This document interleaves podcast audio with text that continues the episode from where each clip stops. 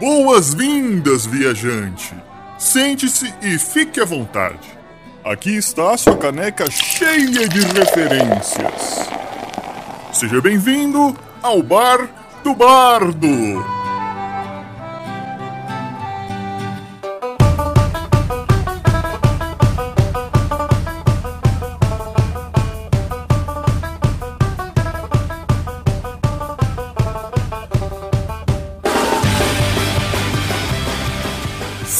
Saudações, viajantes! Sejam muito bem-vindos ao primeiríssimo episódio do Bar do Bardo, o podcast feito com carinho para vocês. Eu sou o Hylock e hoje nós vamos falar sobre o quê? O quê? O quê?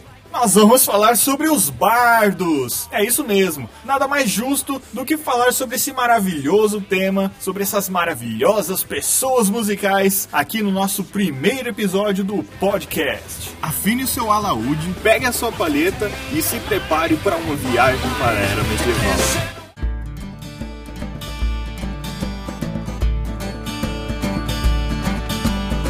Os bardos eram músicos e poetas na maioria das vezes localizadas na Europa antiga, que espalhavam em forma musical as lendas, os mitos, poemas e as histórias ao povo e às cortes reais. Sem os bardos, muito provavelmente não conheceríamos grande parte das lendas e histórias que contamos até hoje. Para falar um pouquinho sobre a origem dos bardos, precisamos voltar no tempo e falar sobre os primórdios da música. Desde os tempos mais antigos, os tempos das cavernas, a música fazia parte da vida de nossos ancestrais. Tocada com percussões de ossos, paus, pedras, ela estava intimamente ligada à religião, seja em atos de agradecimento, de celebração, luto e guerra. Aos poucos, os homens das cavernas pararam de caçar com paus e pedras e passaram a construir as suas próprias armas, tais como lanças, fundas e arcos. Os historiadores contam que o arco de caça é um antigo parente dos instrumentos de corda, como harpa, lira, alaúde, entre outros. Porque em diversas pinturas rupestres existem cenas em que o arco está sendo manejado de uma forma diferente, uma forma não convencional, como se fosse um berimbau. E esse arco está sendo manejado por homens com vestes ritualísticas. Dessa forma, eles concluíram que os homens das cavernas descobriram que ao beliscar a corda do arco, um som peculiar era produzido. Os bardos medievais geralmente usavam alaúdes ou liras, pois eram instrumentos relativamente fáceis de carregar por aí. O alaúde é um instrumento de cordas que o corpo dele lembra um pouco o formato de uma gota ou uma pera cortada ao meio. O braço do instrumento ele é curtinho e ele é todo trastejado, ou seja, ele tem entre a divisão do braço uns filetes de metal denominando as casas do instrumento, das cordas, das notas musicais. E o alaúde ele é composto com muitas cordas mesmo. Esse instrumento ele está presente em várias culturas, desde os ibéricos que compõem os portugueses, os espanhóis, os franceses, até os italianos. Também está fazendo parte da cultura dos hebreus, dos israelitas, daquele povo ali, e das culturas árabes. Inclusive, acredita-se que o nome alaúde seja de origem árabe, al-ud, que significa a madeira. Como falamos anteriormente, desde sempre a música ela tá ligada à religião, seja qual ela for. Mas com o passar das eras, a música e os poemas se tornaram um meio de entreter também, de transmitir mensagens, de espalhar boatos e até mesmo de informar as pessoas. Passaram a ser uma forma de comunicação, além de apenas uma forma de expressar a sua religião. Com a evolução da tradição oral, que deixou de ser apenas uma história contada entre gerações, passou a ser fortemente popularizada por cantigas e prosas. Inclusive, uma curiosidade sobre tradição oral é que um de seus sinônimos é a palavra folclore. Nós ouvimos muito essa palavra folclore, principalmente lá na escola, quando a gente está fazendo trabalho de artes ou de história, ouvimos muito falar sobre folclore. A palavra folclore deriva do inglês antigo, inglês arcaico, em que folk significa povo e lore significa história. Ou seja, uma tradução meio que ao pé da letra seria histórias do povo. E o bardo nada mais é do que um grande disseminador de histórias do povo. Houveram bardos por toda a Europa, desde a Península Ibérica, que tem Portugal, Espanha, França, até o norte, incluindo a Grã-Bretanha e países escandinavos. Mas a sua presença mais notável foi nas culturas celtas e galesas.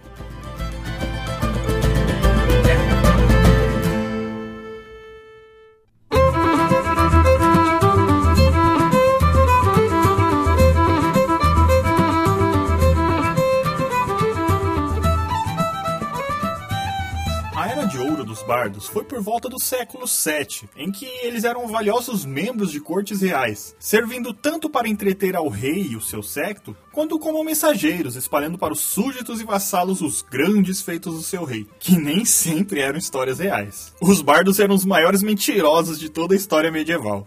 Diferente de mercadores, espadachins e até clérigos, que derivavam de clãs tradicionais, em sua maioria, os bardos eram solitários, que impressionavam a todos com sua fala persuasiva e seu talento musical. O bardo mais famoso é Taliesin, cuja história consta no livro de Taliesin, um livro de poemas escrito na Idade Média por volta do ano 1275. A data dos poemas presentes nos livros variam entre século 7 e século 10. Historicamente, acredita-se que Taliesin tenha sido um bardo que cantou nas cortes de ao menos três reis celtas britânicos. Só que Taliesin também está encravado na mitologia e poesia galesa medieval, onde é conhecido como Taliesin Ben Beird, ou Taliesin, chefe dos bardos. Pouco se sabe sobre sua vida além das informações dadas pelos poemas históricos. Os poemas indicam que ele se tornou um bardo da corte do rei Brockwell, por volta do ano 555, e continuou lá durante os reinados de seus sucessores Cnangarin, Orien e Owen. Só nomes bonitos aqui.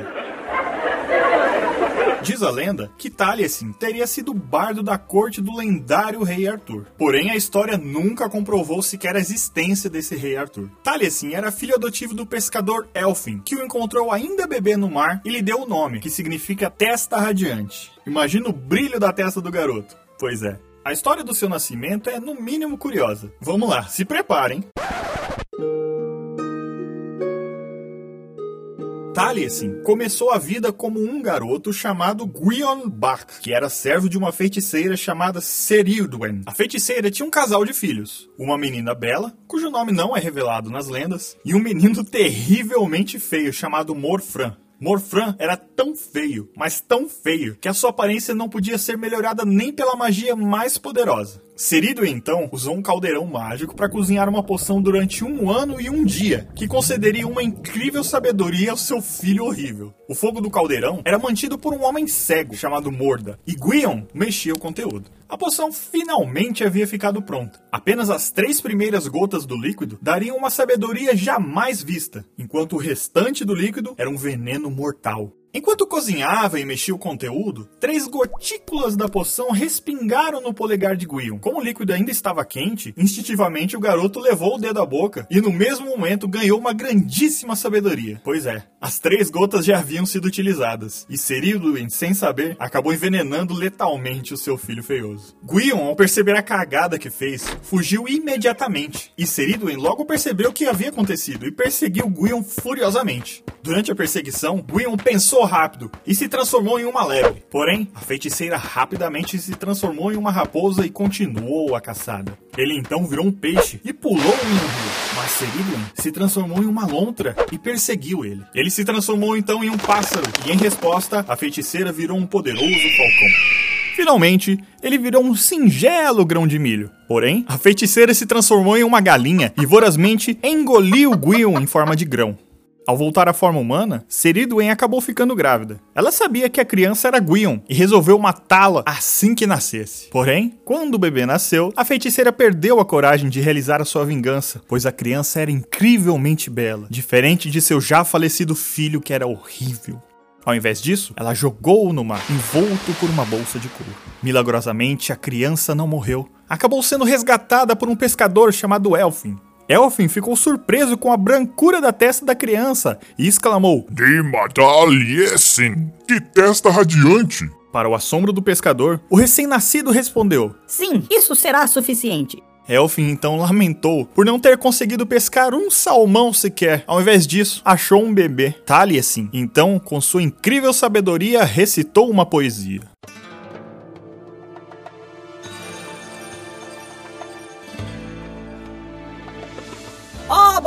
Elfin, cesse seu lamento. Falar em vão não faz bem a ninguém. Não faz mal ter esperanças. Nem nenhum homem vê o que lhe suporta. A prece de Simlo não é o tesouro vazio. Nem Deus quebra suas promessas. Nenhuma pescaria na rede de Gwindno foi tão boa quanto a de hoje. Ó oh, bom Elfin, seque suas bochechas Tal tristeza não lhe faz bem. Apesar de se sentir traído, tristeza em excesso não traz bem algum. Muito menos duvidar dos milagres de Deus. Apesar de ser pequeno, sou habilidoso. Do mar e da montanha, das profundezas do rio, Deus dá seus dons aos abençoados. Ó Elfim do espírito generoso, seu propósito é covarde. Não deves ficar tão triste. Bons agouros são melhores que maus. Apesar de fraco e pequeno que sou, nas ondas do mar revolto, serei melhor para você do que 300 cargas de salmão. Ó Elfim de nobre generosidade, não se entristeça ante seu pescado. Apesar de ser fraco no fundo da cesta, há maravilhas na minha língua. Enquanto eu estiver cuidando de você, nenhuma grande necessidade há de ter. Lembre-se do nome da Trindade e nada te vencerá. Maravilhado, Elfin se perguntou como um bebê poderia falar. Novamente, Taliesin lhe respondeu com uma poesia, recontando a perseguição de Seridwen. Acabando, ele disse: Flutuando como um barco nas águas, fui jogado numa bolsa escura, e no mar infinito fiquei à deriva. Logo, quando estava sufocando, tive um bom agouro, e o mestre dos céus me libertou. Alguns anos depois, quando Taliesin tinha 13 anos, seu pai adotivo estava preso na corte do rei Maelgun Gwynedd. O rei exigiu que Elfin elogiasse e adorasse a ele e sua corte. Porém, o velho pescador se recusou, dizendo que Taliesin era melhor que seus bardos e que sua mulher era a mais bela. Apesar de não estar presente, Taliesin sabia o que estava acontecendo por conta de sua incrível sabedoria e contou tudo à mulher de Elfin para que se preparasse. O filho de Maelgun, Rum, foi até a casa de Elfin para seduzir a sua mulher e provar que o velho pescador estava enganado. Rum a embebedou e, quando ela desmaiou, tentou tirar o seu anel de casamento para provar a sua infidelidade. Ao ver que o anel não saía, ele cortou-lhe o dedo. Quando o rei Maelgun tentou mostrar o dedo a Elfin, o último justificou que sua mulher cortava as unhas mais curtas do que daquele dedo. Além disso, a unha estava suja com massa de pão, mas sua mulher sempre tivera servos que lhe prepararam a massa. Ainda mais, o anel de sua mulher ficava folgado no dedo, mas aquele estava apertado. Maelgun então mandou Taliesin ir à sua corte para provar que era o melhor bardo. Taliesin respondeu com um desafio, onde ele e o bardo do rei teriam que compor um épico em apenas 20 minutos. Nenhum dos bardos da corte conseguiu, mas quando chegou a hora de Taliesin recitar a sua obra, ele fez um vento forte sacudir o castelo. Com medo, Maelgon mandou trazer Elfin. A canção que Taliesin cantou fez as correntes de Elfin se desprenderem. E essa é a história conhecida de Taliesin, o chefe dos bardos. O bardo mais famoso do mundo.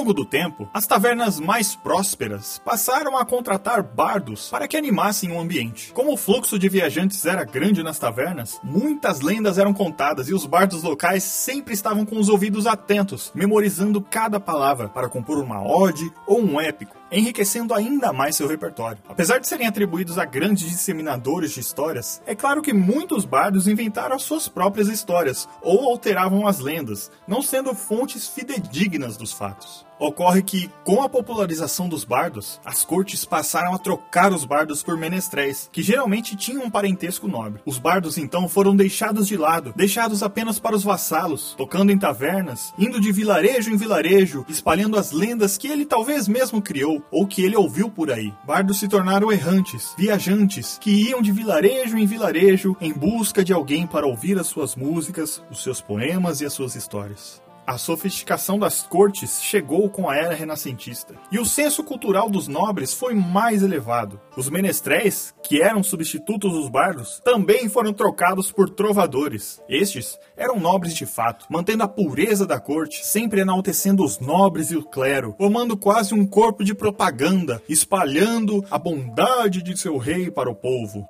Na cultura popular arcaica, havia uma espécie de código de honra para com os bardos. Por exemplo, entre os celtas havia uma tríade de regras a respeito deles. Três coisas que não podem ser confiscadas segundo a justiça: o livro, a harpa e a espada. Três feitos de um bardo: uma estrofe espirituosa, uma música na harpa e o barbear de um rosto. E três coisas que constituem um bardo: uma música para fazer chorar, uma música para fazer rir e uma música para adormecer. Com o avanço tecnológico, com mudanças na esfera política, com novas formas de governo surgindo, o feudalismo e as monarquias acabaram caindo. E muitos e muitos reinos se tornaram repúblicas. E a cultura dos bardos aos poucos foi sendo esquecida, deixada para trás, deixada apenas na memória. Porém, as músicas folclóricas notavelmente corriam ainda entre a boca do povo, principalmente entre os espanhóis, os portugueses e os irlandeses. Por volta do ano 1900, só então houve uma revitalização da cultura bárdica com o movimento do romantismo, em que artistas enalteciam e escreviam canções e poemas e livros aos moldes que os bardos medievais faziam.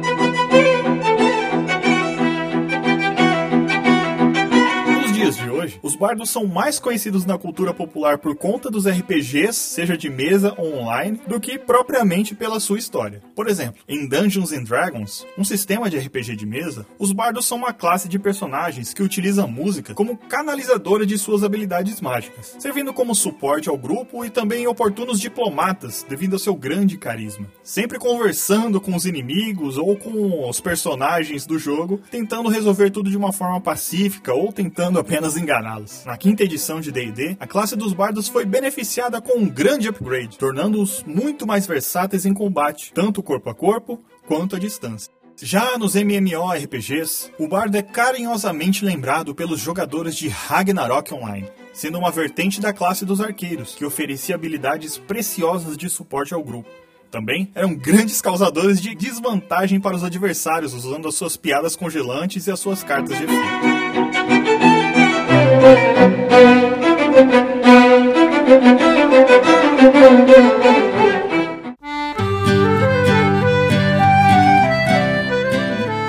E você, já conhecia os bardos? Além dos jogos que tem atualmente, você conhecia os bardos da forma que eles eram de verdade? Aqui nesse podcast você tem a oportunidade de estar na taverna de um bardo, ouvindo sobre os mais variados assuntos, desde temas históricos até as conversas malucas sobre o cotidiano. Em alguns episódios teremos convidados especiais, trazendo as suas histórias para a nossa conversa descontraída. Eu espero que tenham conhecido um pouquinho mais sobre os bardos e que continuem acompanhando toda semana os nossos episódios. Pois é, Bardo Bardo, um novo podcast e toda semana lançando episódios novos. Ah, não esquece de enviar um e-mail medieval para bardobardopodcast@gmail.com com as suas críticas, elogios, sugestões para o nosso programa. Seja o que for, fale conosco porque a sua voz é muito importante e queremos ouvir. Muito obrigado por ouvir o nosso primeiro episódio de podcast e volte sempre ao Bar do Bardo!